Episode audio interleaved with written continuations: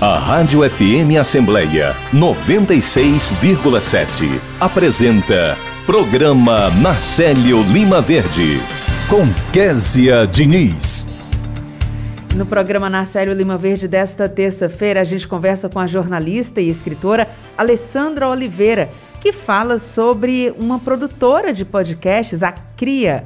O repórter Silvio Augusto acompanha as principais iniciativas da Assembleia Legislativa. Tem entrevista com a Procuradora Especial da Mulher na Assembleia, a deputada Augusta Brito, sobre o Dia Internacional da Mulher e a inauguração de novas dependências da Procuradoria. No quadro Ouvidoria, a gente conversa com Isabel Chaves, que é ouvidora jurídica aqui da Assembleia Legislativa. Ela fala sobre a nova ferramenta de comunicação ao público cearense. A gente conversa ainda com o vice-presidente da Comissão de Educação da Assembleia, o deputado Acrísio Sena, que fala sobre os recursos do Fundef. O repórter Cláudio Teran antecipa tudo o que está por vir na agenda da Assembleia Legislativa desta semana.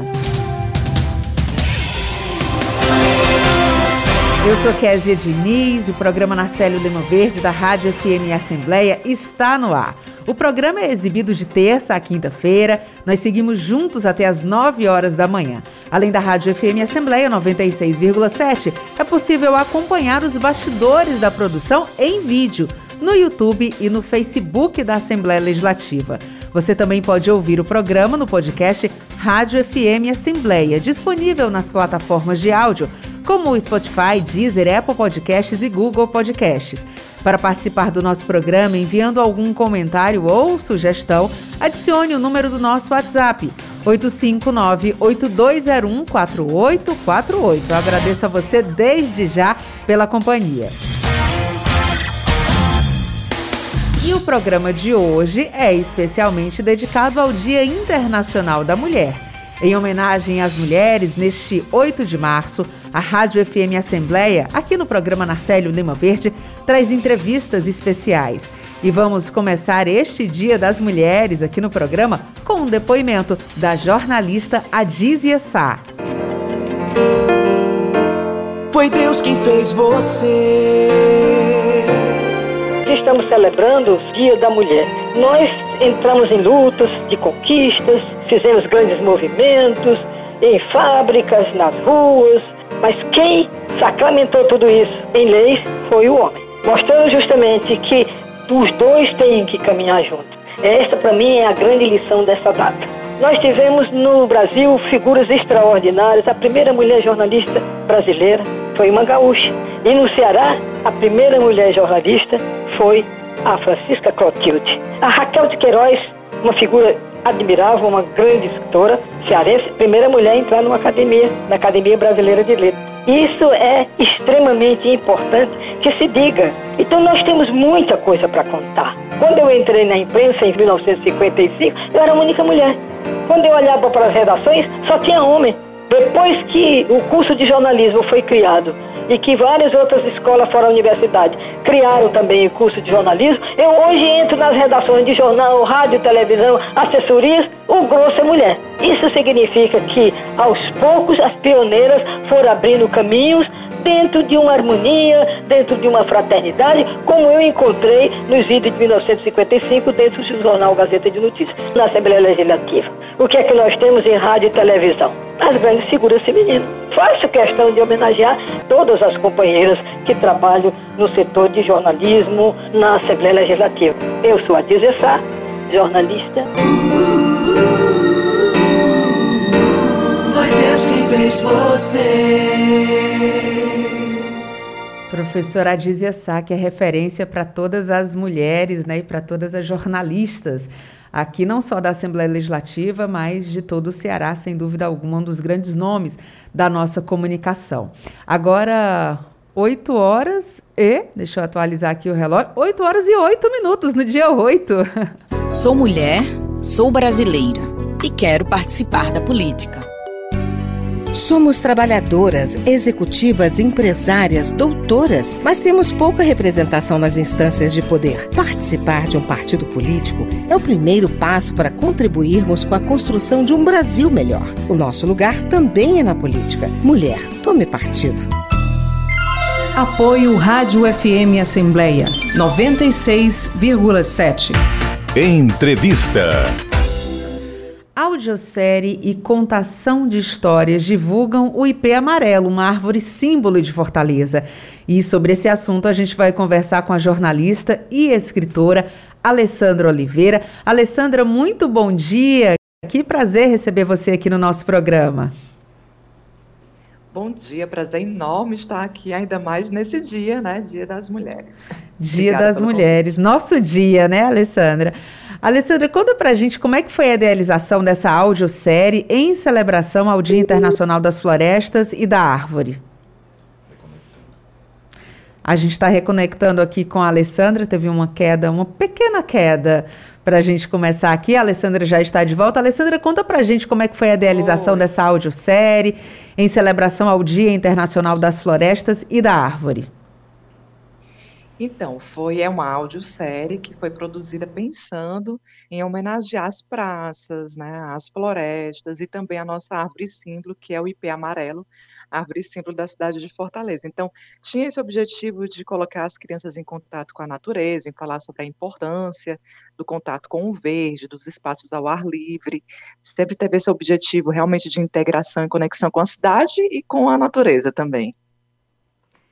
Alessandra, a gente tem visto cada vez mais né, as pessoas envolvidas nessa questão é, dessas produções de áudio, o podcast hoje é uma realidade, né? Todo mundo ali tem. Todo mundo não, mas enfim, cada vez mais pessoas têm o seu podcast favorito. Eu queria que você contasse para a gente como é que surgiu essa produtora de podcasts, Cria. Pois é, a cria é um sonho, é um desejo que eu já tinha já há algum tempo. É, trabalho com rádio desde do, do, do, início da minha carreira. Gosto muito, adoro a possibilidade de criar imagens com os sons, né, das imagens auditivas. Acho que o rádio tem um potencial muito grande. E a ideia da CRIA foi, olha, estamos trabalhando aí com uma outra vertente do rádio, com a possibilidade da gente ir para a internet, então que tal produzir conteúdos de qualidade, pensando nos efeitos sonoros, nas trilhas, aproveitando todo o conhecimento que eu já tinha lá da minha experiência com o rádio e trazendo também para essa produtora de podcasts. Então surgiu desse desejo de desenvolver e pensar imagens sonoras, imagens auditivas, e também de profissionalizar ainda mais esse campo, que a gente tem muitos podcasts sendo produzidos, mas é uma área ainda em expansão, que a gente ainda precisa, né, é, trabalhar com a profissionalização, a gente ainda precisa de podcasts que tenham esse olhar voltado para a produção bem criteriosa dos roteiros, então, acho que é uma contribuição também que a CRIA, produtora de podcasts, pode dar aqui para o mercado local, quem sabe até nacional. É, e Alessandra, quais são as outras produções, ou você já tem aí no radar outras produções também que serão geradas pela CRIA?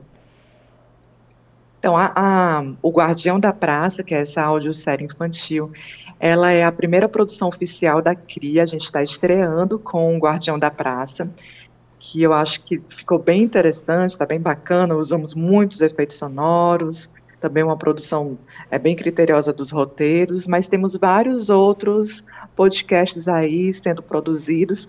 É, antes mesmo do Guardião da Praça, eu já desenvolvia um, podcast chamado Histórias para Jonas, que era um podcast infantil em que eu apresentava pessoas, personalidades importantes para o meu filho Jonas, né? Aquela ideia de apresentar pessoas que eu gostaria que meu filho conhecesse, como Bárbara de Alencar, né? personalidades históricas que é, muitas vezes não são apresentadas para as crianças. Então, eu já fazia esse podcast, comecei a vislumbrar essa possibilidade também de, de profissional realização desses podcasts. Então, eu posso dizer que o Histórias para Jonas, ele é o precursor da CRIA, o Guardião da Praça é a nossa primeira produção, mas nós também já estamos aí desenvolvendo outras produções aí para frente, para falar também sobre infância, mas para trabalhar outras questões, para falar um pouco sobre Fortaleza, sobre Ceará, né? a gente está com as produções aí já em desenvolvimento. E como é que as pessoas fazem para acompanhar, no caso, Guardiões da Praça e essas outras produções? Nós temos um perfil no Instagram chamado cria.histórias. Nesse perfil a gente coloca todas as novidades da CRIA e também o Guardião da Praça está disponível em qualquer plataforma de, de, podcast, todas as plataformas. Então dá, é só colocar o Guardião da Praça que você consegue ter acesso. São cinco episódios de cinco minutos cada pensado exatamente no tempo curtinho para que as crianças conseguissem ficar atentas, prestando atenção aí durante esses cinco minutos. Então, são cinco episódios, já estão disponíveis nas plataformas, é só procurar pelo O Guardião da Praça que você consegue acessar e ouvir. Tá ótimo, Alessandra. Muito obrigada, viu, pela sua participação. Que bacana que venham outras e outras e outras produções aí. E feliz Dia da Mulher para você também. Obrigada. Ah, para você também. Eu agradeço, agradeço demais a, a cria. Acho que pode dar muitas crias aí pela frente. Agradeço por vocês terem é, conversado com a gente conosco sobre esse projeto. Muito obrigada. A gente que agradece. Agora, 8 horas e 14 minutos. A vida moderna está provocando a contaminação do solo, da água e do ar. Será que você está contribuindo para aumentar o problema? Não jogue lixo nas encostas, nas ruas, nos rios, lagoas e mares. Use produtos biodegradáveis. Regule o motor do seu veículo e utilize transporte coletivo sempre que possível. Não torne cinza o nosso planeta azul. Abaixe a poluição. Apoio Rádio FM Assembleia 96,7. Ouvidoria. E no quadro de hoje a gente conversa com a ouvidora jurídica da Ouvidoria da Assembleia Legislativa, a doutora Isabel Chaves. O órgão conta com uma nova ferramenta de comunicação a serviço do público cearense. Doutora Isabel, muito bom dia, seja muito bem-vinda ao nosso programa. Bom dia, Kézia, bom dia, ouvintes, em especial bom dia a todas as mulheres pelo dia de hoje. Ah, com certeza. Doutora, conta pra gente como é que funciona essa nova ferramenta. Pronto. A ouvidoria parlamentar da Assembleia Legislativa, ela é o principal canal de comunicação entre a sociedade e o parlamento. E com o lançamento do novo portal da transparência no ano passado, o presidente Evandro ele quis dar mais é, oportunidade do cidadão poder interagir com a Assembleia. Então, a equipe da ouvidoria conversou com o deputado Walter Cavalcante, que é o nosso ouvidor parlamentar, e apresentou uma proposta de melhoria para o trabalho da ouvidoria. Então, ele solicitou ao presidente Evandro a aquisição de uma ferramenta para trazer mais celeridade e transparência ao trabalho da ouvidoria. Então, a Assembleia adquiriu uma solução tecnológica integrada de comunicação desenvolvida pela Rede Participar Brasil. É um software que vai facilitar todo o trabalho da ouvidoria e vai fazer com que o cidadão possa acompanhar a sua demanda de maneira mais transparente e mais célere porque até então o trabalho da ouvidoria estava sendo feito de maneira manual. E com essa ferramenta, ela trouxe assim muito mais agilidade, muito mais transparência e uma condição da ouvidoria melhorar cada vez mais o serviço público prestado. Doutora, e a população, né, as pessoas que estão ouvindo agora o nosso programa, é, elas podem buscar a ouvidoria para quais serviços? Né? Esse é um canal de interlocução entre o cidadão e o Poder Legislativo, mas muitas vezes as pessoas têm dúvidas ainda. Ah, mas como é que eu procuro a ouvidoria? Como é que a ouvidoria pode me ajudar? Eu queria que a senhora contasse para a gente. É sempre importante a gente ter a consciência de que o trabalho da ouvidoria não se restringe só a reclamações. A ouvidoria, ela também recebe solicitação de informação, sugestão, as reclamações, os elogios, as denúncias. Então, é uma ferramenta de comunicação que ela pode ser utilizada também para os demais setores da casa, porque é uma maneira desses setores terem um feedback sobre o trabalho que eles estão desenvolvendo. Então, o cidadão, ele tem vários canais. Ele pode entrar em contato com a ouvidoria parlamentar de maneira presencial. Nós ficamos no quinto andar do prédio anexo 2 da Assembleia. nós temos o telefone 3257-9797, temos o e-mail ouvidoria.al.ce.gov.br e o principal, que é pelo site da Assembleia. Lá nós temos o portal da Assembleia, temos o link da ouvidoria, que já entra direto nessa ferramenta que foi adquirida pela casa. Então, o cidadão ele tem várias opções para poder entrar em contato com a ouvidoria e lembrando, não só para fazer reclamação, mas para poder contribuir de uma maneira geral com a atividade do parlamento cearense. É, e muitas vezes, né, doutora, o que parece ser uma reclamação, na verdade, é, é, uma demanda que foi identificada ali e que, se for informada, pode ajudar a melhorar o serviço como um todo, pode ajudar a que outras pessoas tenham um acesso mais eficiente, né? Todas as informações acabam contribuindo para essa melhoria. Sem dúvida alguma. Nós temos vários exemplos de demandas que trouxeram melhorias para casa. Inclusive, também temos é, pesquisa de outras assembleias, de estudantes de universidades de outros estados que entram em contato para fazer pesquisa mesmo. Temos é, sugestões de projetos de lei, projetos de indicação. Então, a atividade da ouvidoria ela é bastante ampla e o cidadão ele tem a oportunidade de fazer sugestões que tragam melhoria para todo o nosso estado. Tá ótimo, doutora. Muito obrigada pela sua participação. Doutora Isabel Chaves é ouvidora jurídica da Ouvidoria da Assembleia Legislativa. Muito obrigada, seja sempre muito bem-vinda. E aproveite seu dia hoje, né? Mais uma vez aqui reafirmando Feliz Dia da Mulher. Obrigada a todos, estamos à disposição. Agora 8 horas e 21 minutos e a gente vai conversar com Silvio Augusto, que foi o primeiro aqui, é, quando eu cheguei na Assembleia, me dar um Feliz Dia das Mulheres, me desejar um Feliz Dia das Mulheres. Silvio, muito bom dia para você. Bom dia, Késia. Bom dia a todos. Parabéns mais uma vez pelo Dia Internacional da Mulher. Né? Todas as nossas ouvintes também. Parabéns para todas vocês que escutam aí o programa na Lima Verde.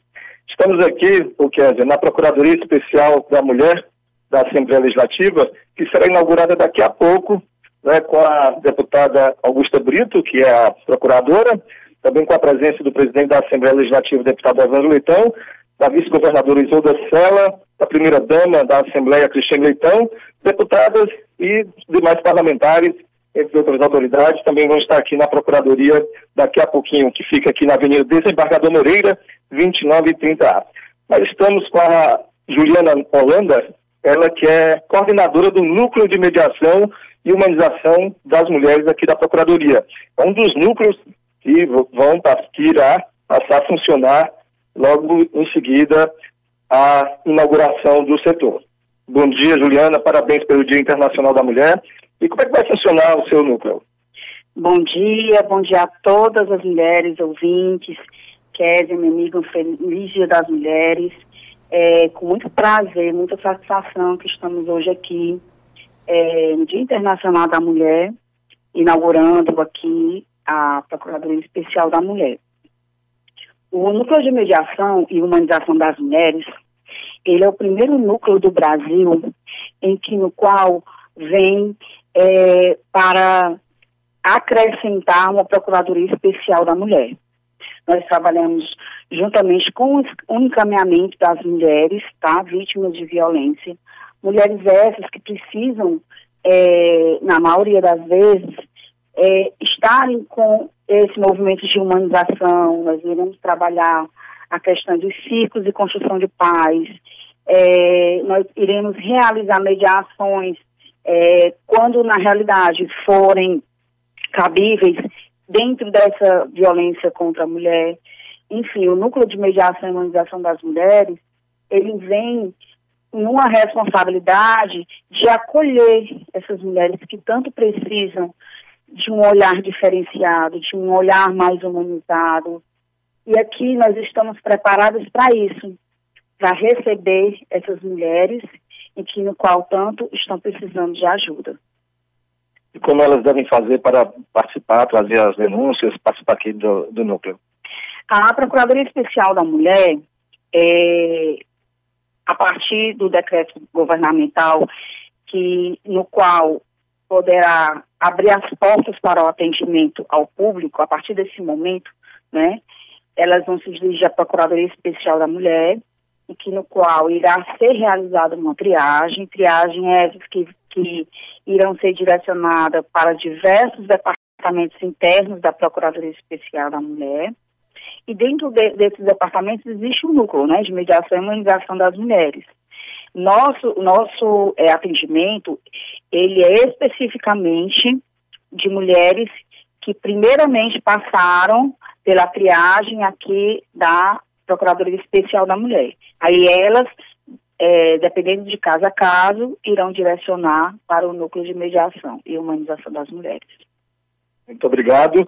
Conversamos com Juliana Holanda, coordenadora do Núcleo de Mediação e Humanização das Mulheres, falando sobre o serviço né, que o núcleo vai oferecer logo após aqui a inauguração da Procuradoria Especial da Mulher.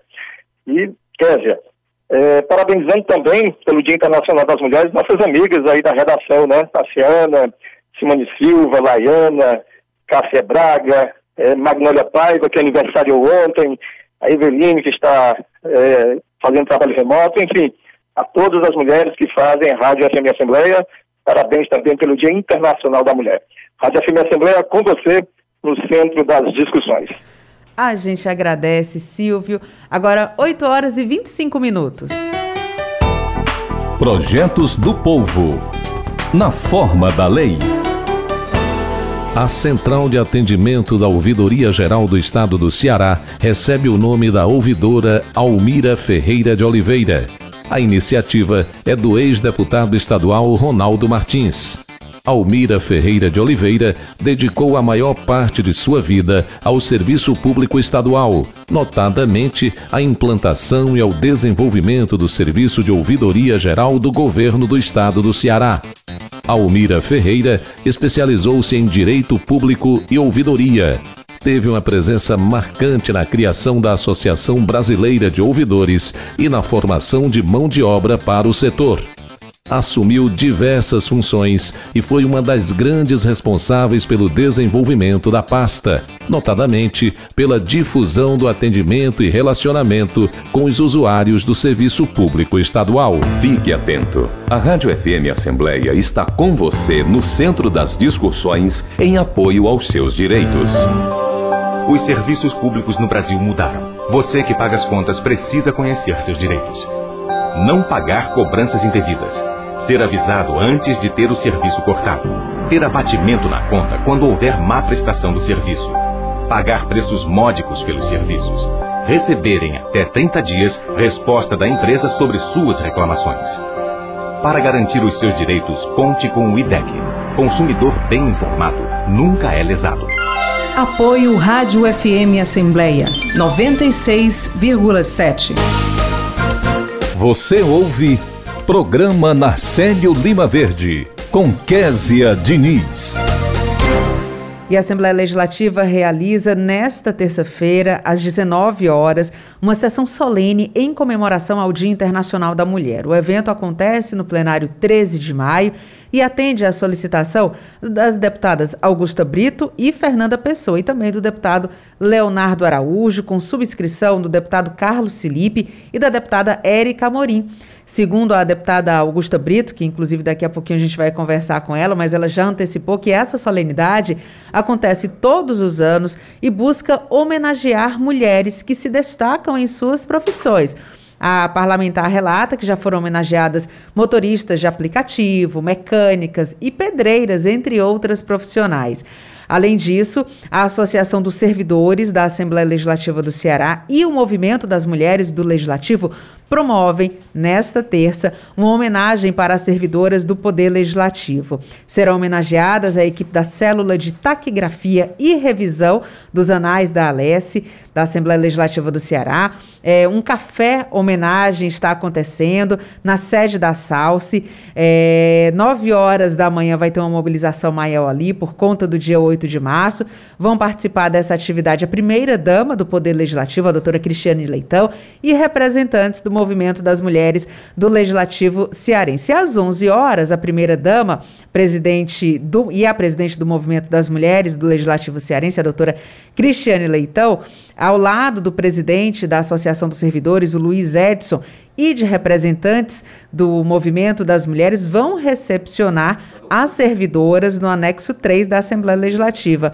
À tarde, também vai ter um outro evento no Núcleo de Saúde Mental do Poder Legislativo, ou seja, a comemoração pelo Dia Internacional da Mulher vai acontecer aí ao longo de todo o dia, se estendendo inclusive para quinta-feira, onde serão distribuídas ali algumas lembrancinhas no hall de entrada do plenário 13 de maio para as servidoras na sede principal da Assembleia Legislativa. Eu falei da deputada Augusta Brito, né? Pois então, ela está na linha para conversar com a gente. Deputada, muito bom dia. Bom dia, bom dia, Kézia, bom dia a todos os ouvintes da FM Assembleia. Sempre muito bom poder conversar com vocês. Deputada, eu sei que a senhora está aí em pleno movimento, porque hoje tem inauguração né, do complexo da Procuradoria Especial. Queria que a senhora contasse um pouco para a gente alguns detalhes do que vai acontecer, o que é que muda no funcionamento desse equipamento tão importante. Pois é, realmente estamos aqui a todo vapor, muito felizes e agradecendo muito ao nosso presidente, deputado Evandro Leitão, completando 10 anos né, que foi instalada e criada a Procuradoria Especial da Mulher na Assembleia Legislativa.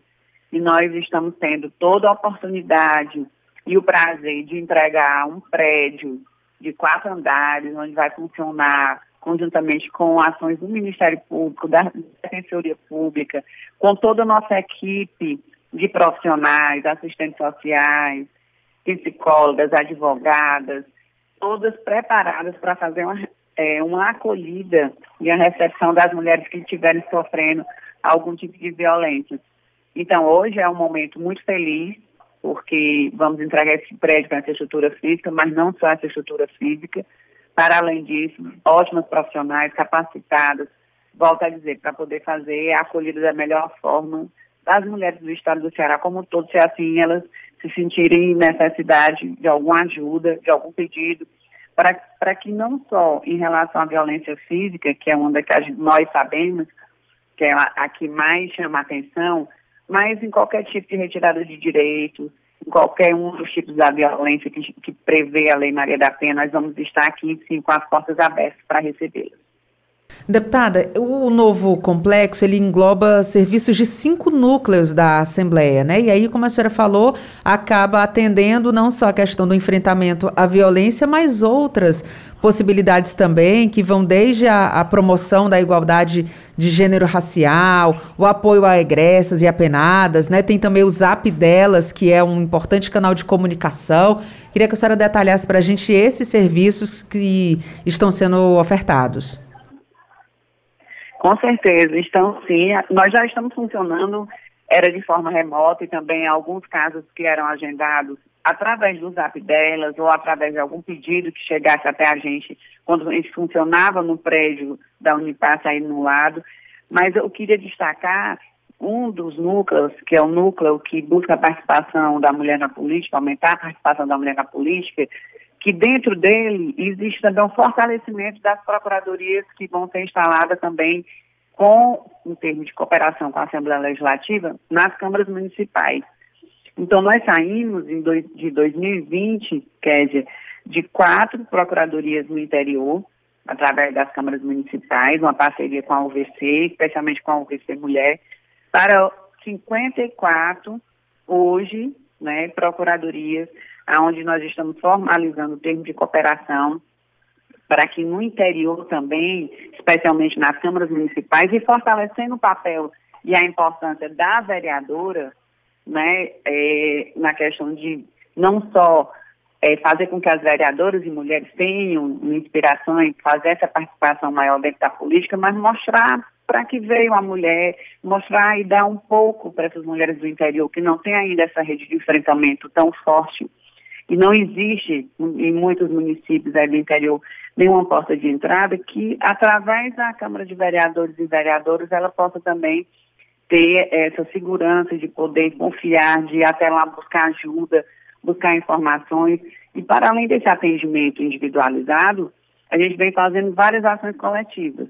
vem fazendo palestras em colégio, levando essa caravana realmente do combate à violência contra nós mulheres. Nós temos a campanha do Laço Branco, que é uma campanha que é a, busca a participação do homem para combater a violência contra nós mulheres. Nós temos aí agora, nessa nova etapa, nessa inauguração, nesse novo prédio, é, a instalação do primeiro observatório a nível de Brasil, que vai tratar a questão racial, gênero racial, que vai funcionar aqui, né, também com essa estrutura da Procuradoria, também aqui nesse nosso prédio, com todo o apoio do nosso presidente, com certeza isso tudo é, está sendo possível, porque ele está dando todo o suporte para que a gente possa implementar essas ações e a toda a equipe que está empenhada, engajada em fazer o melhor realmente nessa nossa nova estrutura. Deputada, e para as pessoas que estão acompanhando aqui o nosso programa e ficaram naquela dúvida, como é que faz para buscar atendimento junto à Procuradoria? Pronto, pode vir até aqui, na Desembarcador Moreira 2930, o número aqui da Procuradoria. Nós vamos ter a equipe toda aqui é, especializada e poderá fazer atendimento se assim for necessário. E nós temos o Zap delas, que, é, que está sendo um dos canais mais acessados e a porta de entrada que nós temos aqui da forma mais efetiva, porque é, é, uma, é uma ferramenta que facilita, especialmente as mulheres do interior do Estado, porque através do WhatsApp elas podem pedir ajuda, a equipe vai até o município, chega até ela, ou então os encaminhamentos que são feitos de forma virtual, que a gente também faz atendimento com psicólogo, assistente social, advogada, de forma virtual. Se assim for verdadeiramente na necessidade, conforme for a necessidade do pedido da ajuda através do zap delas. Então vamos divulgar aqui o, o, número do zap delas, né, deputada? É 85, que é o DDD, 99814 0754. Tô certa, né? Exatamente, isso mesmo. Se alguma mulher, incrível que pareça, só um dado, quer dizer que é, do mês de julho até o final do ano, nós é, recebemos através do zap dela aproximadamente 400 pedidos de ajudas né, de várias mulheres do estado do Ceará como todo, todos os municípios praticamente do estado do Ceará, mas o que chama a atenção é que até de outros estados, como Recife e Paraíba, a gente também recebeu pedido de ajuda. Então, como é necessária essa ferramenta, esse canal de entrada, né, para que as mulheres possam sim sair de um ciclo de violência se assim estiverem vivendo. E muito importante a gente saber que existe essa rede de apoio, né, deputada? Muito, muito importante com certeza, mesmo. Com certeza. Porque em muitos casos a mulher quer denunciar, mas não se sente protegida. E com essa rede de apoio, com certeza essas informações estão chegando até vocês. Um trabalho muito bonito sendo desenvolvido aqui e que, obviamente, será copiado, né, no bom sentido, para outros estados uhum. também. É, deputada, para a gente finalizar aqui, eu queria que a senhora antecipasse um pouco do que vai acontecer aí na Procuradoria. A gente sabe que vai ter a participação da primeira-dama, a doutora Cristiane Leitão, o presidente da Assembleia Legislativa também deve comparecer. Conta um pouco para a gente do que é que vai acontecer daqui a pouquinho, às 9 horas. Pronto, hoje nós estamos aqui com ansiedade a mil, porque de fato, né, verdadeiramente vamos inaugurar essa estrutura que foi viabilizada, volto a dizer, com todo o esforço e toda a dedicação do nosso presidente da Assembleia Legislativa, deputado Evandro Leitão, e a Cristiane também, que deu toda a contribuição desde a escolha do local, quando a gente ainda vinha visitar o prédio que tinha sido desocupado pelo setor da saúde. Então, eu tenho uma eterna gratidão né, a esse casal que veio para fazer uma grande diferença aí, com certeza, na vida de várias mulheres. Nós já temos aqui relatos de mulheres que conseguiram pedir ajuda, que saíram do ciclo de violência, estão aí nessa tentativa porque procuraram e acessaram a Procuradoria Especial da Mulher. Então, é muito bom quando a gente percebe que essas ações que a gente vem proporcionando através do Poder Legislativo, através da Procuradoria Especial da Mulher, está verdadeiramente fazendo diferença na vida de alguma mulher que estava sofrendo violência, e a gente sabe que por trás de uma mulher existe uma, uma criança, existe uma família, existe toda uma estrutura, existe a sociedade como um todo. Então, é, com uma felicidade muito grande que hoje nós vamos entregar, vamos ter aqui também a participação da nossa vice-governadora, Isolda Sela, o nosso governador Camilo Santana também tem uma previsão de vir aqui conhecer esse complexo. Nós temos também a nossa querida presidente do TJ, a doutora Naires, que também confirmou presença, o Ministério Público, a Defensoria. Então, nós estamos aqui realmente hoje é, felizes em poder fazer essas parcerias que vão poder ajudar a muitas mulheres, crianças e famílias a sair desse ciclo de violência pela sua participação. Bom trabalho aí. Não vou lhe segurar mais, porque sei que tem muito trabalho aí nessa organização. Então, muito obrigada por atender aqui a nossa ligação. Bom trabalho e feliz Dia Internacional da Mulher. Obrigada e para você também, para todas as mulheres que estão nos ouvindo, eu quero desejar um ótimo dia, força e vamos juntas à luta e que nenhum de nós está só. Muito obrigada aí e um grande abraço, um grande beijo.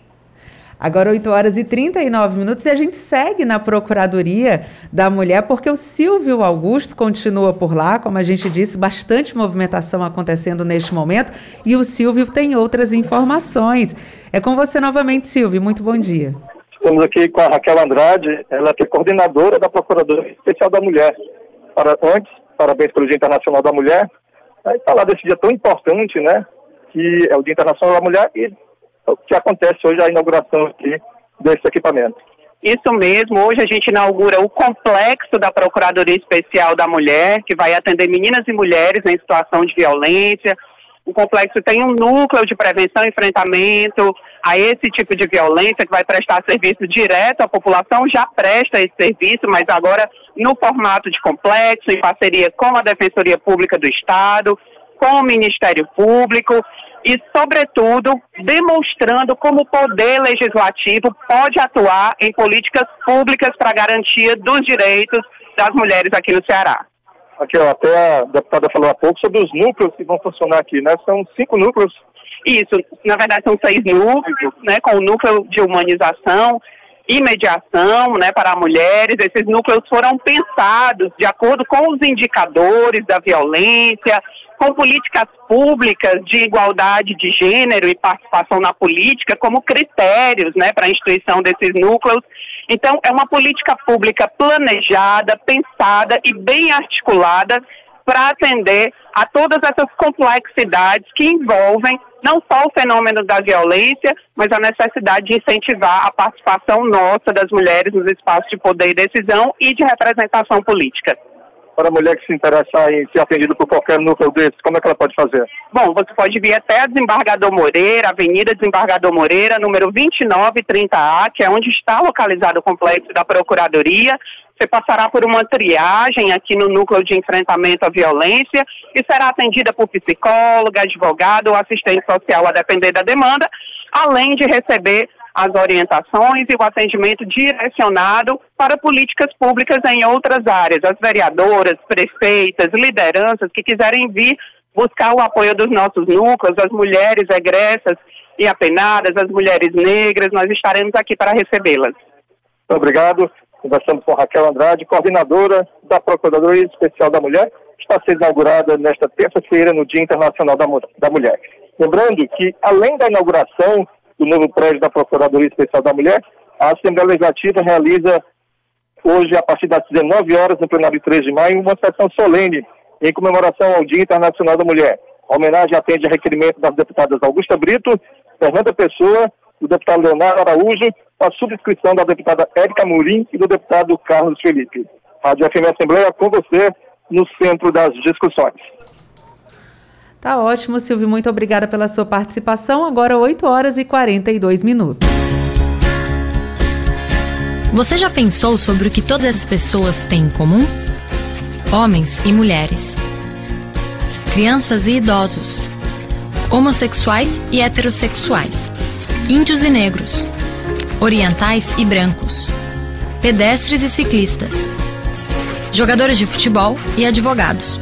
Sim, nós temos muitas diferenças mas também temos todos algo em comum. Somos todos seres humanos. E apesar de diferentes, somos todos livres e iguais, sem distinção de sexo, cor, raça, religião, orientação sexual e opinião política. E por isso devemos ser respeitados e protegidos. Afinal, todos nós temos direitos. Mas nem sempre foi assim. Nossos direitos foram conquistados com muitas lutas. Lutas que atravessaram gerações Muitos homens e mulheres contribuíram para as conquistas e os direitos que temos atualmente.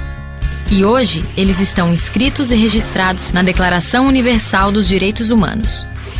Os direitos humanos são universais. Isso quer dizer que valem para todos e todas. São também indivisíveis, porque temos o direito a todos os direitos. E também são interdependentes, ou seja, um direito não existe sem o outro. Temos direito à vida digna, à liberdade, à segurança. Temos o direito de nos expressarmos. Temos o direito de não sermos presos sem motivos e de termos um julgamento justo. Temos o direito de ir e vir. Temos direito à educação, à saúde, ao trabalho decente. Temos direito de escolher que religião seguir. Muitos desses direitos ainda não são assegurados hoje em dia. E muitas pessoas não têm conhecimento sobre eles, não têm acesso e não os questiona. Nossos direitos podem parecer apenas palavras num documento, mas são muito mais do que isso. São esses direitos que possibilitam que você exerça seu poder de escolha, de expressão e de decisão. Os seus direitos têm sido respeitados? Há quem tente tirar os direitos dos outros por meio da violência, da opressão, do constrangimento e da humilhação. E os direitos que são violados no presente comprometem o futuro o futuro de um país, de seus cidadãos e cidadãs. Por isso, fique ligado, denuncie, cobre e, claro, sempre respeite os direitos das demais pessoas. Garantir que os direitos humanos sejam efetivos e respeitados é responsabilidade de todos nós. Vamos juntos fazer disso uma realidade? Apoio Rádio FM Assembleia 96,7.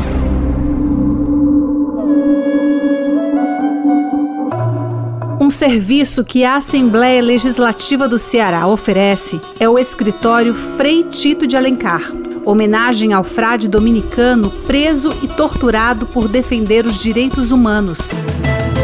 O Frei Tito é um espaço para receber denúncias de violações da dignidade humana Advogados e educadores defendem a moradia digna, os direitos de quilombolas, dos povos indígenas e das comunidades tradicionais, bem como os grupos discriminados pelo racismo, homofobia e intolerância religiosa. O escritório Freitito é uma espécie de PROCON dos movimentos sociais, atento aos casos coletivos de violação dos direitos humanos bem como aos casos individuais de repercussão coletiva. Compartilhar iniciativas. Esta é a meta da Assembleia Legislativa do Estado do Ceará. Rádio FM Assembleia 96,7. Com você, no centro das discussões. Você ouve Programa Narcélio Lima Verde com Késia Diniz. Estamos de volta com o programa Nacélio Lima Verde, agora 8 horas e 46 minutos, e a Comissão de Constituição, Justiça e Redação aqui da Assembleia realiza nesta terça-feira, às duas horas da tarde, no Complexo das Comissões Técnicas, uma reunião ordinária para apreciação de um projeto de lei do Executivo, além de cinco projetos de lei e de indicação de autoria dos parlamentares. O projeto de lei do Executivo, ou seja, enviado pelo governo do Estado, altera a lei para ampliação da composição do Conselho Estadual de Política Cultural aqui do Ceará. Também serão apreciados cinco projetos de lei de parlamentares, entre os quais o do deputado Antônio Granja, a matéria denomina de deputado Dr. Nógene Nogueira Diógenes, o Campinho, a Areninha, tipo 2, situada no município de Alto Santo. Além desse, outros projetos também serão analisados. O colegiado também vai deliberar sobre projetos de indicação. Depois, as matérias aprovadas vão seguir para a reunião conjunta das comissões temáticas e aí dá-se toda a sequência é, até que as matérias cheguem ao plenário. Todas essas reuniões poderão ser acompanhadas ao vivo aqui na FM Assembleia, também pela TV Assembleia e no site, na página da Assembleia Legislativa no Facebook. Agora, 8 horas e 48 minutos e a gente vai conversar com o deputado Acrísio Sena, que é vice-presidente da Comissão de Educação da Assembleia Legislativa. Conta, ele conta para a gente de uma das primeiras matérias aprovadas neste ano, no plenário 13 de maio, que trata da obrigatoriedade da distribuição de recursos relativos à diferença do antigo Fundef aos profissionais do magistério da educação da rede estadual, da educação básica. A gente vai detalhar esse assunto com o deputado Acrísio Sena. Deputado, muito bom dia, seja muito bem-vindo mais uma vez aqui aos nossos estúdios. Opa, primeiro um bom dia a todas, né, que hoje é o Dia Internacional da Mulher. Parabéns, Késia. Obrigada. Parabéns a todas as companheiras aqui da nossa Assembleia Legislativa, desde as meninas que estão lá cuidando da gente lá com o cafezinho, com a água, com a limpeza, até o pessoal do cargo maior aí de direção, né? Então, enfim, também das mulheres guerreiras que estão aí nas batalhas do dia a dia para buscar sobreviver. Então, meu forte abraço, meus parabéns ao Dia Internacional da Mulher, do campo e da cidade de todo mundo, né? Todo mundo. Então, sobre essa.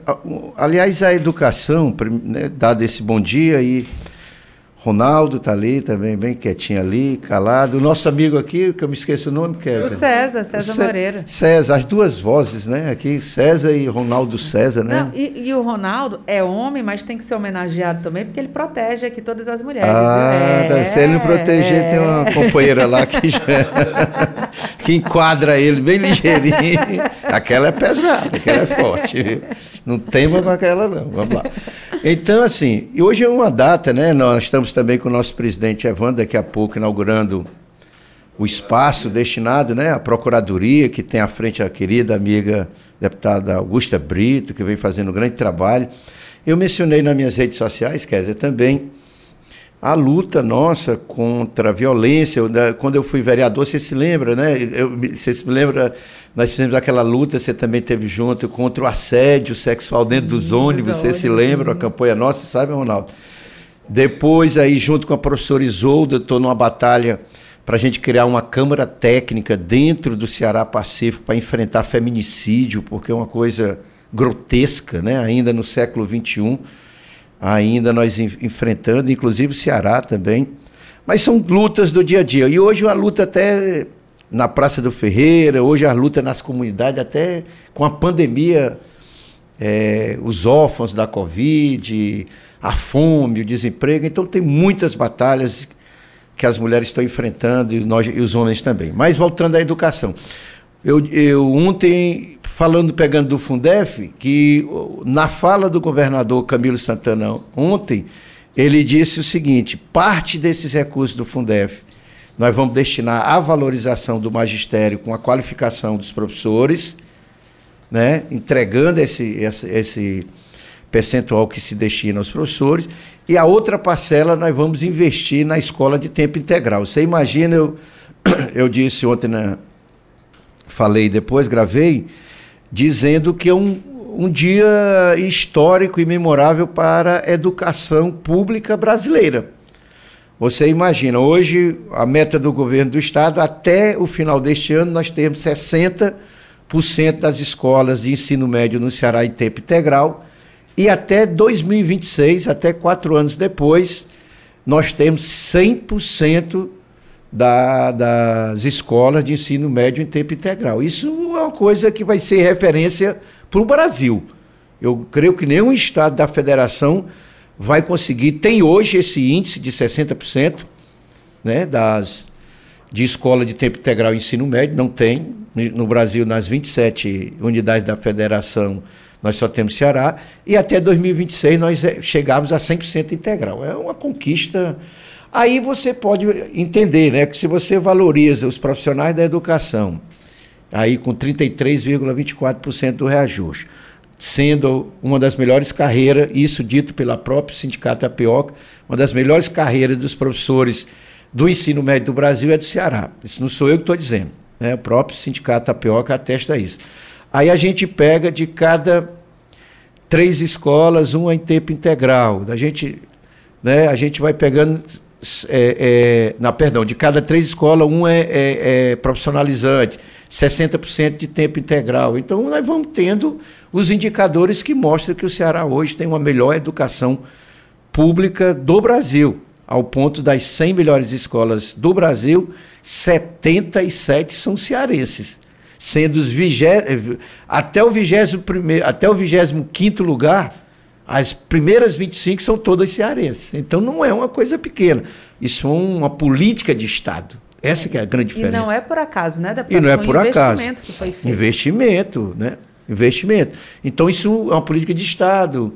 Começou, né, com o CID, depois passou pelo Camilo, tendo na professora Isolda a grande coordenadora desse processo, como uma, das precursoras lá em Sobral com essa experiência. Depois de Sobral trouxe para o estado do Ceará e do Ceará nós estamos exportando agora para o Brasil.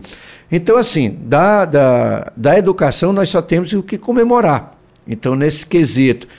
E com certeza eu vi essa semana, parece que tem uma reunião já na PGE com a POC para tratar desses recursos aí que estão sendo debatidos o repasse também para os professores. Deputada, era justamente isso que eu queria saber, uma demanda dos professores que estão acompanhando, inclusive essa discussão. É, depois né, de aprovada a matéria, como é que fica essa distribuição dos recursos para os professores aqui do Ceará? Isso está ainda nessa tratativa que o senhor está falando. É, é porque tem também, o, até nós tivemos um, um pequeno, um pequeno debate aí com, com o sindicato, porque há uma recomendação aí do TCU, tá certo? Tem toda um, uma série de recomendações do TCU e o, sindic, o, o, o, governo do estado não vai fazer um pagamento sem, sem seguir essas orientações. Então há, há uma série de trâmites de natureza burocráticas aí e jurídicas que estão sendo dirimidas, estão sendo construídas, mas com certeza a disposição do governador Camilo Santana é, é responder à altura do que é devido aos professores. Então tem toda uma discussão Hoje mesmo, deve, nós já devemos ter novidades nessa semana, porque tem uma série de debates aí acontecendo, e eu acho que até o final da semana a gente poderá trazer novidades aí com o pessoal da POC, até mesmo com a PGE e a SEDUC. Tá PGE é a Procuradoria Geral. Está né? mais perto do que longe. A gente ontem, vai acompanhar. O, Kes, ontem mesmo, alguns professores, quando eu anunciei, pedindo, será que vai ter novo concurso? Eu disse, não, este ano não vai ter concurso, porque é ano eleitoral, não pode, né? a legislação não pode mas não existe mais nenhum cadastro de reserva no estado do Ceará que o governador não tenha chamado todos os cadastros de reserva de concurso. Então, zerou geral. Zerou geral. E mesmo assim ainda tem desafios com, com o, os contratos temporários, os, os terceirizados. Essa já é uma outra luta que eu recebi lá no, no, no meu gabinete pedindo isonomia que o mesmo que, que, é, que não tem um contrato, um contrato que não é, é estatutário, não é um concursado, mas é um professor que está na sala de aula, que exerce a mesma função, ter pelo menos o mesmo salário. Né? Isso é um debate que a gente vai ter que conversar com a SEDUC e, e ter algumas garantias. Uma outra conquista também que o pessoal é, talvez não esteja sabendo, mas o governador definitivamente, que foi uma luta nossa também, para os professores que estão para cursando mestrado e doutorado ser liberado com seus vencimentos, tá Estava meio segurado. E isso é importante para a qualificação com do certeza. ensino, né? para a pesquisa, para tudo isso. Então, são coisas na educação do Ceará que não servem de espelho para a educação do Brasil.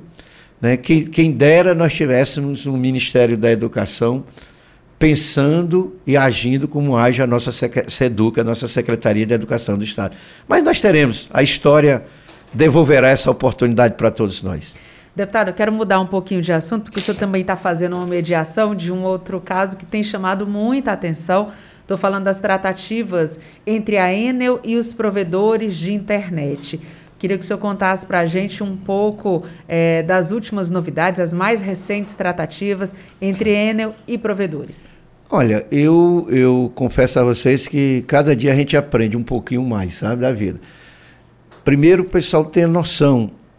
É, hoje, quem dá sustentação ah, lá na Rosalina, lá no Salgado Engá, em um assentamento de Canidé, ou qualquer área, estou botando uma área do campo e da cidade mais distante, mais desassistidas, são os pequenos provedores. Os grandes, os grandes não estão preocupados com, com os pequenos, com, com a internet lá, se vai ter lá em Caridade, se vai ter lá no, no Conjunto Palmeiras. Os grandes estão preocupados com a fatia, né? que eles têm os grandes, as grandes carteiras. Mas são E quem faz essa transmissão de dados aí, essa, essa parte da internet, 70% são os pequenos provedores. E eu não sabia, sabe quantas empresas, Kézia, tem no Ceará, entre pequenos e médios provedores de internet? 916 empresas. Nossa. Empresa pequena, com, com 30 funcionários, pagando a Enel 30, 40 mil reais por mês. Sabe quanto é que é cobrado um poste para você botar aquela plaquinha, aquelas plaquinhas coloridas, né? aqueles fios que passa lá, tudo, que é abaixo da luminária, 13 reais por poste. Você imagina? Tá vendo? A Enel quer propor isso, que ele, ela sai de 13 para chegar a 60 a 70 reais. Isso é inadmissível, é impraticável. Os não tem condição. Não tem, a lei da razoabilidade. E aí nós fizemos, o presidente Evandro chamou a Enel aqui, chamou a Enel, chamou a direção da Enel, estava o staff da. E depois da presidência estava o staff da Enel aqui, não vou citar nem o nome, eu vou citar o, o, o, o Ferrer, a, sim, o, o, o, estava o staff da Enel aqui, e eles disseram o seguinte: já iam cobrar agora, a partir, mandaram o boleto para cobrar de março para abril. Aí, numa intermediação do presidente Evandro, juntamente também o governador Camilo pediu também para que a Assembleia assumisse essa intermediação, eles, eles estão fazendo um censo. Um censo que vamos fazer o seguinte, que leve aí até o final do ano. Como é que você está fazendo um censo para conhecer a realidade e você taca nos peitos logo do cidadão, de uma pequena empresa, um reajuste desse exorbitante? Nós temos que, vamos suspender Vamos tirar aí os 60 dias para poder fazer a negociação, 90 dias, vamos deixar avançar. Aí eles disseram lá, não, não se preocupe, o staff estava aqui na, na sala da, da, ali da presidência, não tem problema, nós estávamos nem sabendo dessa nota, como é que é? Aí eu lanço uma nota, a diretoria não sabe, um negócio assim meio sem sentido, e depois lançam uma outra nota dizendo que iam continuar fazendo. Aí isso gerou uma revolta muito grande nos provedores, Inclusive, ontem houve uma rodada de negociação, eu não tenho ainda o resultado, foi, vou me inteirar aqui com os provedores, houve uma rodada de negociação que eles pedem o quê?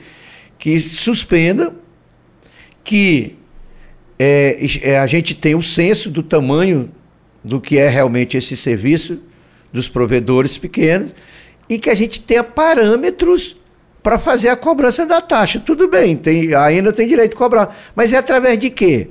do IGPM, da inflação. Não tem, porque não tem razoabilidade você sair de 13 para 60, 70 reais. Não tem. Onde qual é que, a justificativa? Não, né? Qual é a justificativa para chegar desse preço a esse preço?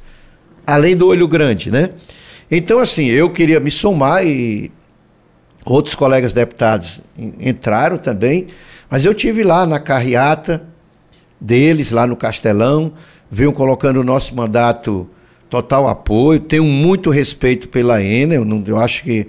Mas eu não posso achar que fui para a tribuna, acho lamentável você mandar o staff aqui firmar um acordo com os provedores, ver uma representação nacional dos provedores lá de Brasília, dizendo que estava suspenso por, por 90 dias, que nós iríamos analisar e depois mandar uma outra nota dizendo que vão, eles vão continuar cobrando.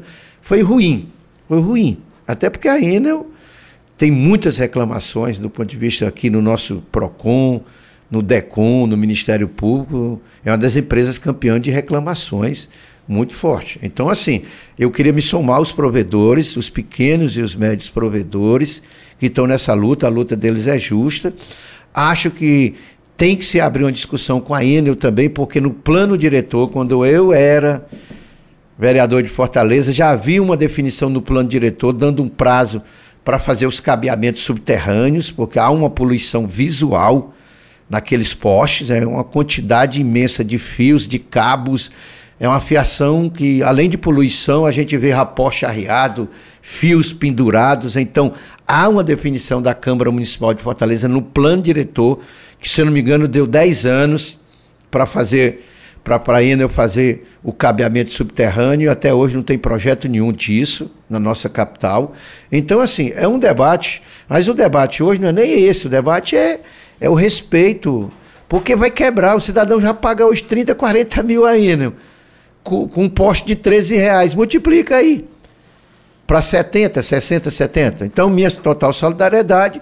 Pediria mais respeito da Enel com os provedores e com a população e com a Assembleia. Foi o presidente Evandro que intermediou e eles fecharam um acordo aqui, depois mandaram uma nota desrespeitosa para os provedores. É outro caso que a gente vai acompanhar, deputado, mas eu queria aproveitar a sua participação aqui para a gente falar um pouco sobre a, o seu trabalho junto à Prefeitura de Senador Pompeu para que a gente tenha um reconhecimento histórico, cultural da região que abrigou o campo de concentração do Patu. Como é que está essa mobilização, deputado? Ah, é, é, cada dia é apaixonante porque quando a gente vai mergulhando na nossa história, e quando eu mando para o pessoal do sertão, vocês já. Eu mandei uma vez, né? Uma brincadeira. Vocês é, já ouviram falar que o Ceará teve campo de concentração? Viu, Ronaldo e Kessler?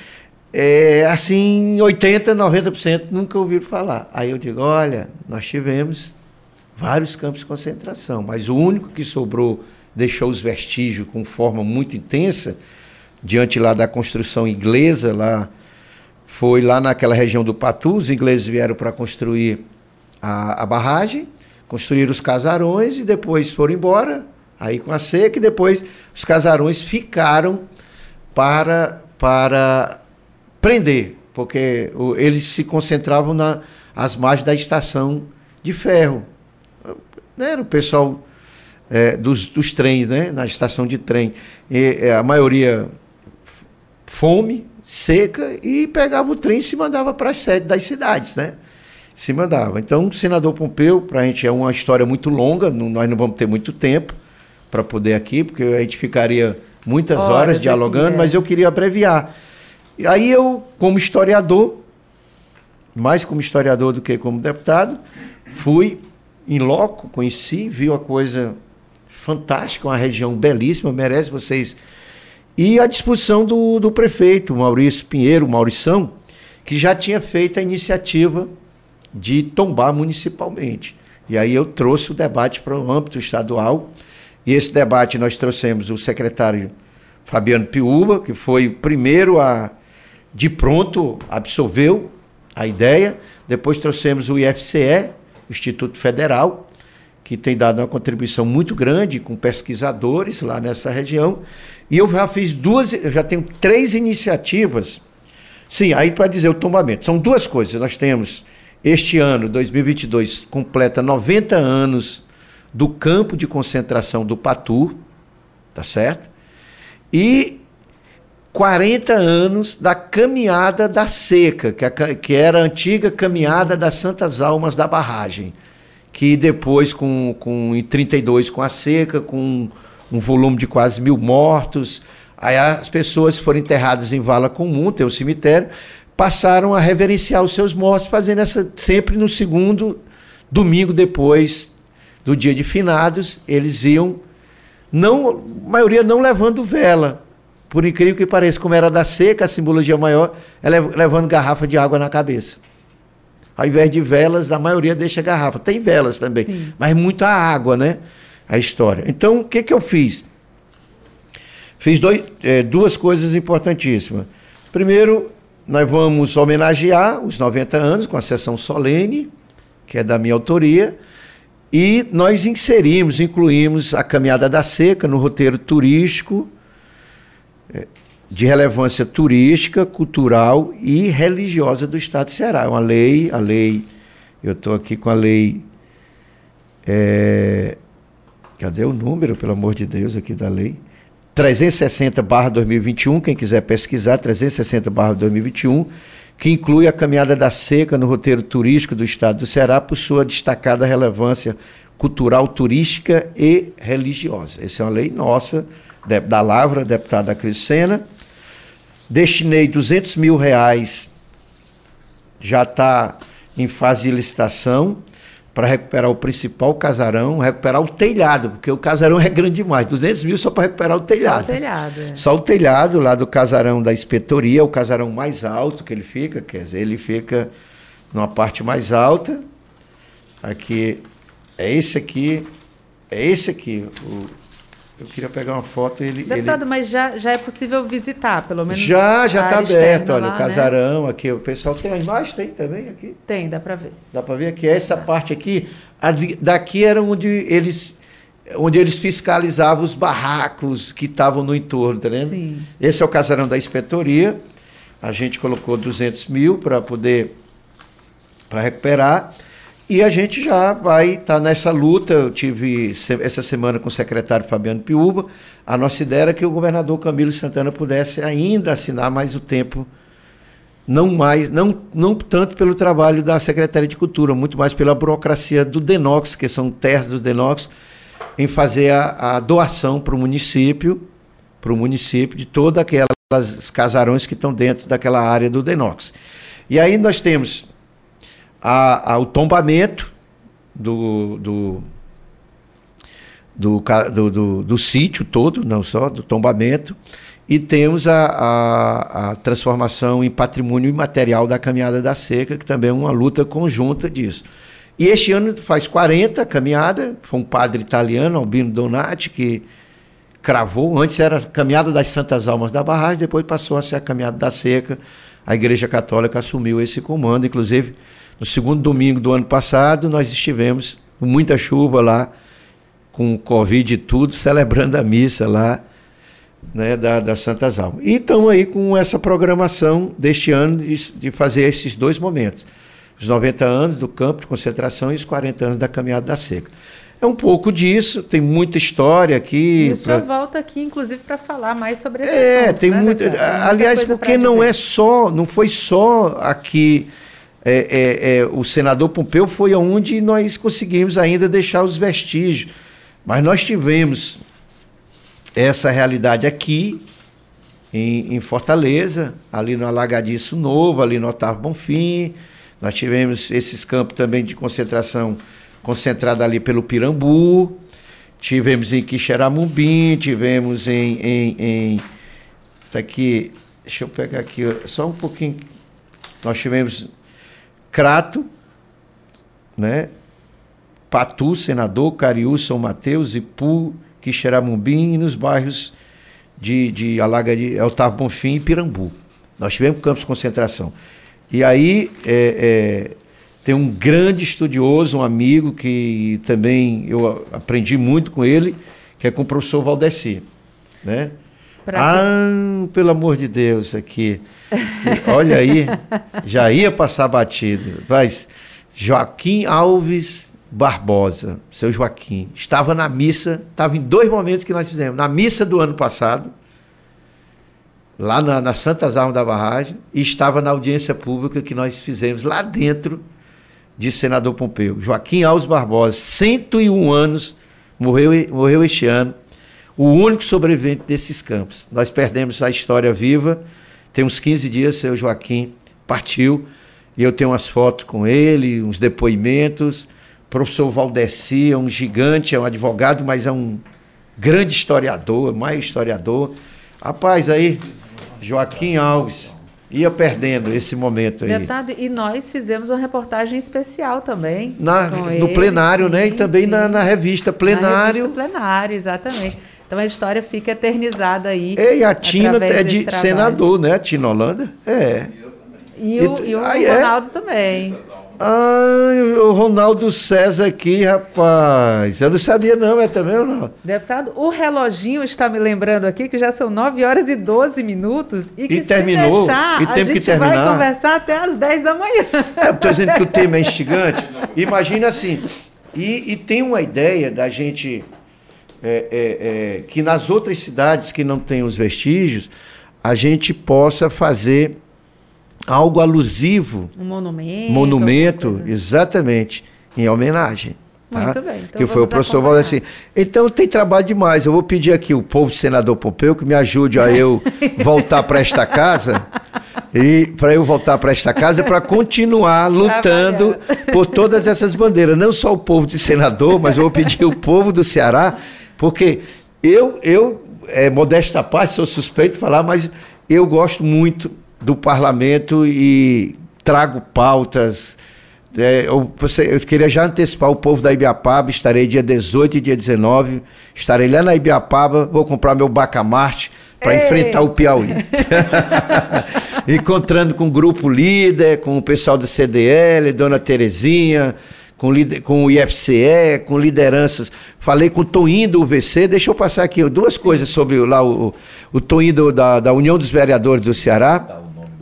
Né, Toinho do, do, dos Vereadores, lá para a gente pegar em cada, pesquisar em cada cidade daquela lei orgânica, nós vamos fazer consulta popular de cada das 13 cidades que tem lá do, do, do, do da Ibiapaba, consulta popular sobre aonde ele quer pertencer, se é o Ceará ou o Piauí. Tá Só para nós cravar, porque depois de terminar a consulta popular, a gente pode dizer assim, pode vir o Piauí todinho que a gente tira tudinho na chulipa, tá certo? Então, tá gente, tá certo, um, um, bom dia, obrigado aqui pelo espaço, maravilhoso, assim, senão a gente ia rodar aqui, ah, depois que, que eu soube que o Ronaldo é de, de, de senador, aí, aí rapaz, ficou tudo em casa. Ficou tudo deputado, em casa. muito e, obrigada. Viu? E agradecer a Ruth e o Kleber, são dois companheiros lá de senador Pompeu, dedicado à cultura, né? A, a, o Maurição, é tanta gente boa, tá vendo? A Lana, tem tanta gente boa lá. Enfim, dizer que é isso, gente, e a gente volta aí com outras pautas importantes aí, quem sabe a qualquer momento. Falta aí, não falta, né, Falta né, não. Falta, eu se não deixar falta. aqui, eu não vou nem dizer aqui. Já tenho um, um rosário de, de audiências Ei. públicas da Frente Parlamentar de Resíduo Sólido, da apicultura, de táxi aí, enfim, tem muita pauta. O senhor volta para falar com a gente. Deputado, muito obrigado. Obrigado, bom obrigado. dia, viu? Bom dia, bom dia. Agora 9 horas e 15 minutos. Agora, eu queria conversar com você, ouvinte, sobre uma coisa muito importante: a valorização do professor. Professor é uma das principais profissões que existem, sabia? Simplesmente porque depende do professor o sucesso da maioria dos profissionais. Quanto melhor o professor, melhor a aprendizagem dos alunos que ele vai ajudar a formar. E o que é um bom professor? é aquele que acredita que todos os alunos têm capacidade de aprender e se esforça para que eles aprendam cada dia uma coisa nova que prepara as aulas com antecedência e que não falta por qualquer motivo. Professor bom é aquele que tem disposição, calma e paciência, que dá atenção e que é próximo dos alunos. Os professores merecem ser valorizados, merecem ser respeitados. Respeite o seu professor, pois ele é muito importante para o seu futuro e para o futuro do nosso país. Um país com mais oportunidades e menos desigualdade. Precisamos de todos pela educação. Educação muda um país. Apoio Rádio FM Assembleia 96,7.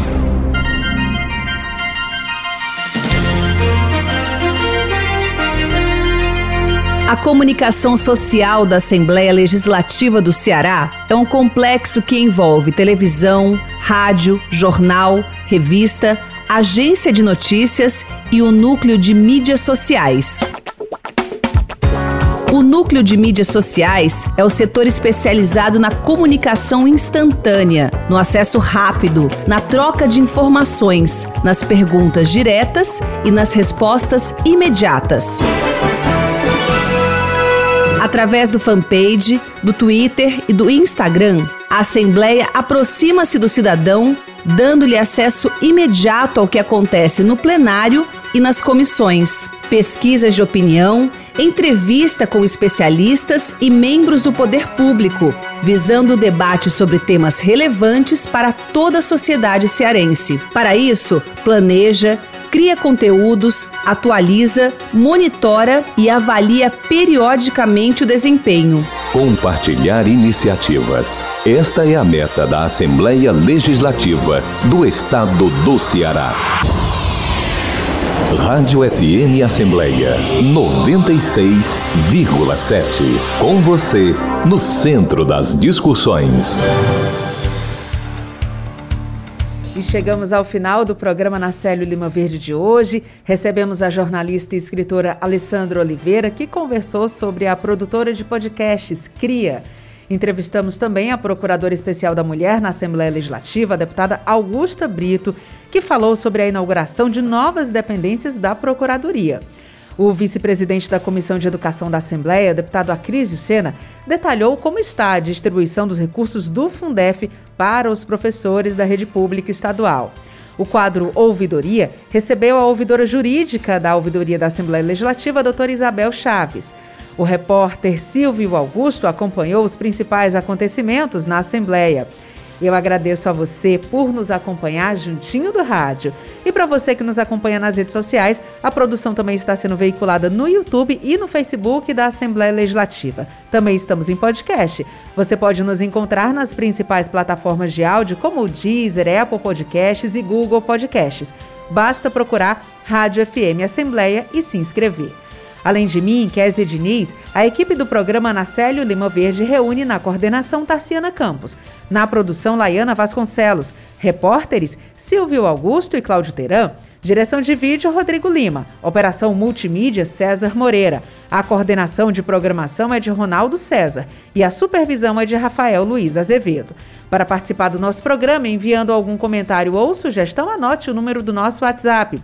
859-8201-4848. Obrigada a você que nos escuta pela audiência. E o, programa Narcélio Lima Verde volta amanhã. Até lá. Tchau.